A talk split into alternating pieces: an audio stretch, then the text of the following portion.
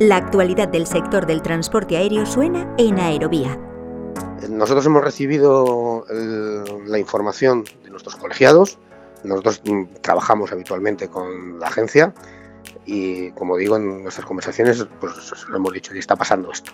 Y nosotros hubiéramos preferido que se solucionara de una forma, voy a decir, discreta, en el sentido de no llegar tan lejos como para que se generen dudas sobre el funcionamiento de la aviación civil en España y de la seguridad de la aviación civil en España.